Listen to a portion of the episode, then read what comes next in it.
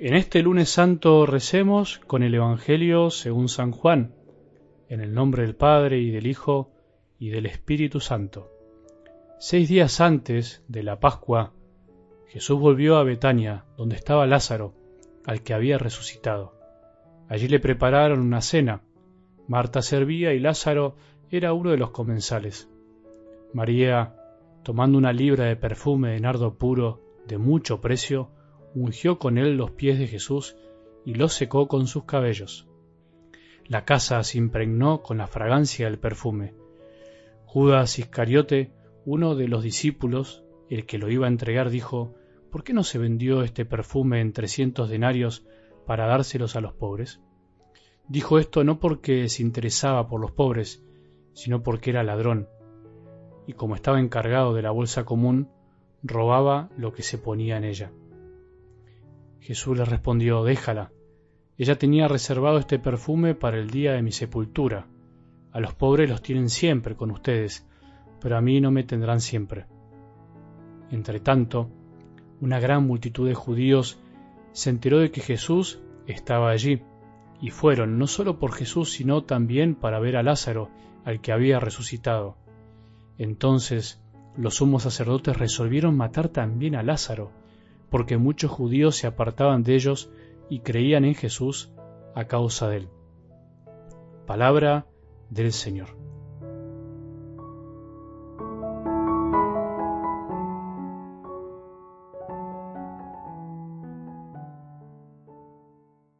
Buen día, buen comienzo de otra gran Semana Santa.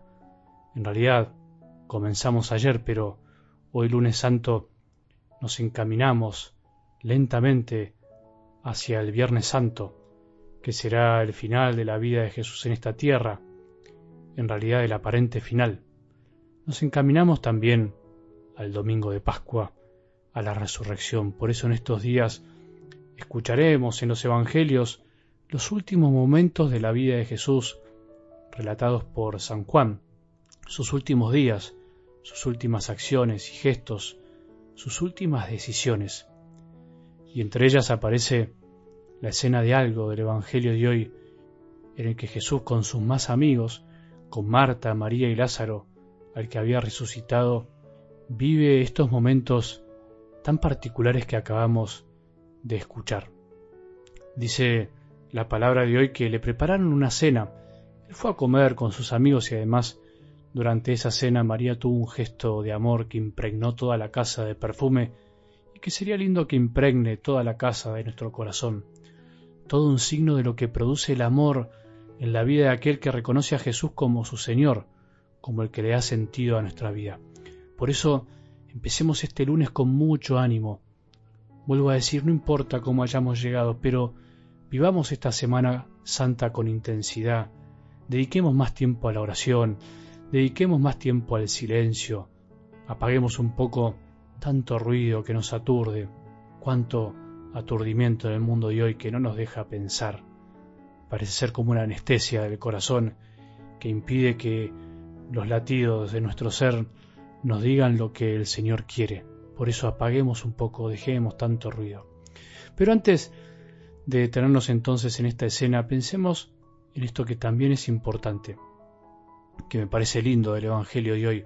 Jesús de algún modo se deja amar. De algún modo no, se deja amar por sus amigos. Misteriosamente Jesús, que podríamos decir que no necesitaba del amor humano de los que lo rodeaban, porque siendo Dios no lo necesita, Jesús no solo ama, sino que al mismo tiempo se deja amar para enseñarnos que el amor también hay que aprender a recibirlo.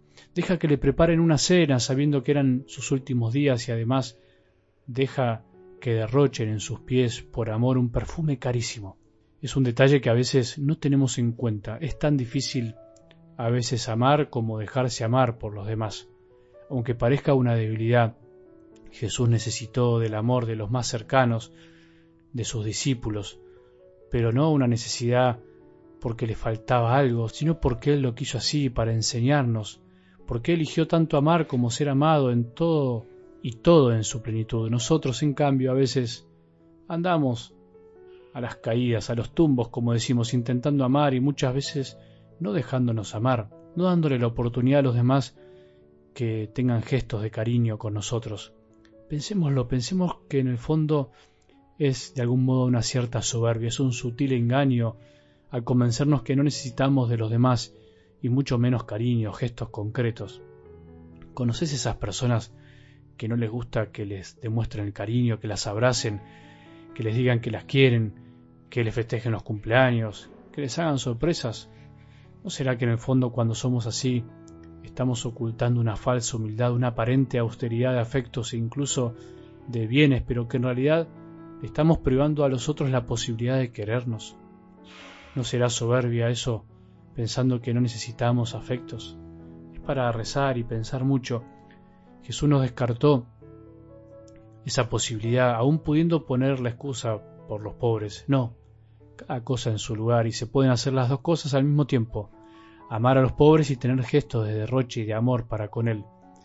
Hoy para nosotros en la vida de la Iglesia podríamos decir que es la Eucaristía, la presencia real de Jesús entre nosotros, la liturgia.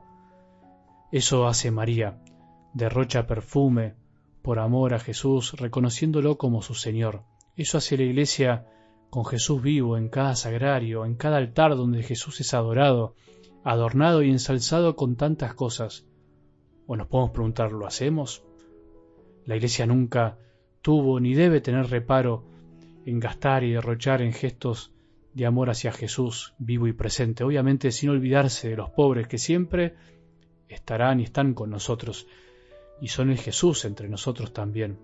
Se pueden hacer las dos cosas, vuelvo a decir, amar a Jesús en los pobres y amar a Jesús en la Eucaristía, en cada sagrario, en cada templo, en la belleza de todo lo que le dedicamos a Él. Jesús y los pobres se merecen todos los gestos de amor. Esta Semana Santa Él espera de nosotros un gesto de derroche, derroche de amor, para que se impregne la casa de nuestro corazón con el perfume que proviene de Él y cambia todo. Esta Semana Santa es de Él y para Él. Él quiere ser amado y por eso deja que lo amemos, que hagamos lo que se nos ocurra por Él. No midamos el amor. Siempre será poco, nunca alcanza, pero lo importante es dar todo lo que podamos. No tengamos miedo en esta semana en derrochar todo por amor a Jesús. Que tengamos un buen día y que la bendición de Dios, que es Padre misericordioso, Hijo y Espíritu Santo, descienda sobre nuestros corazones y permanezca para siempre.